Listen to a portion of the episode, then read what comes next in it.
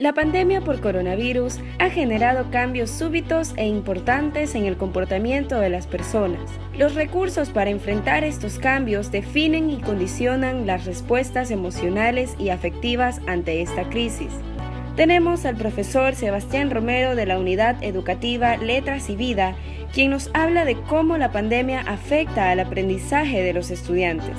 El año lectivo actual acaba de comenzar como docente de una unidad educativa privada, tal vez no sienta mucho la influencia del shock emocional que han sentido los alumnos, como podría sentirlo con mis colegas de unidades educativas fiscales. Pero sí se puede observar cierto nivel de desmotivación, cierto nivel de preocupación, porque aún así, siendo una institución privada, pues hay valores que los padres de familia deben costear y eso preocupa a sus hijos. Por ende, hay varias razones por las cuales podríamos decir que no se ha comenzado de una manera óptima.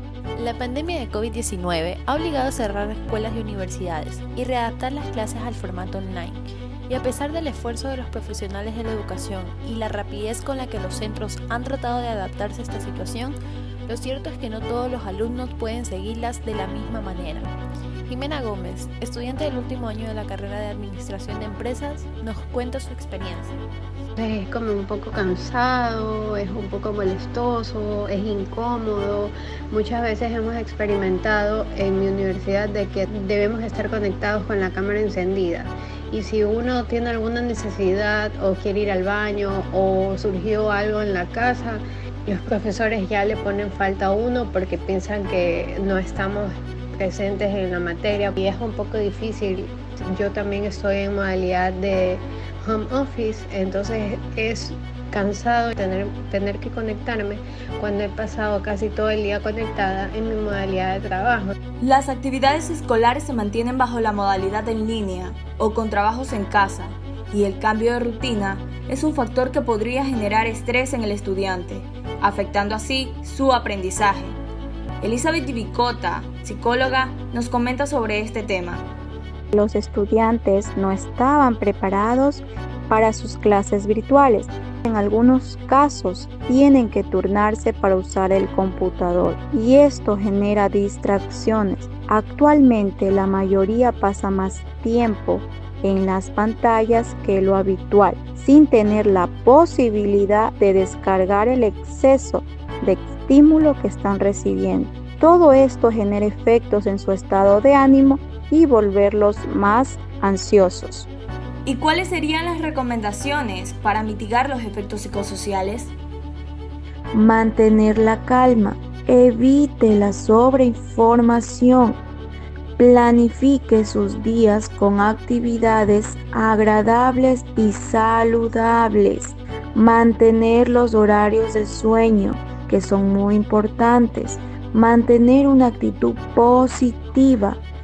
Y es así como a las personas les ha tocado vivir y sentir esa presión tanto física como emocionalmente.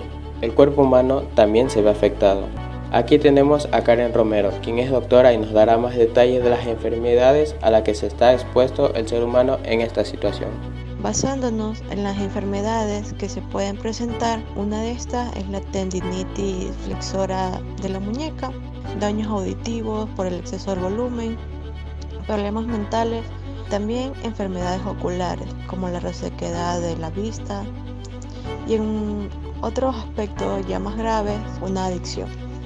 Eh, la postura también influye mucho de cómo estamos expuestos hacia estos aparatos, atrofiando los músculos, cuello, la espalda. Por cada tres horas que estemos frente al computador, eh, tenemos que realizar de 5 a 10 minutos eh, de ejercicios de estiramiento. Docentes y alumnos nos cuentan cuál ha sido su proceso a lo largo de esta cuarentena, cómo les afecta física y emocionalmente, cómo se han tenido que preparar para aprender y enseñar de forma imprevista de manera online. Asimismo, especialistas nos aconsejan cómo seguir adelante sin que esto afecte a nuestra salud. Estamos viviendo una situación preocupante que le ha afectado al mundo entero, pero si de algo estamos seguros es de que volveremos. Volveremos a nuestras aulas a seguir creciendo y preparándonos para ser profesionales.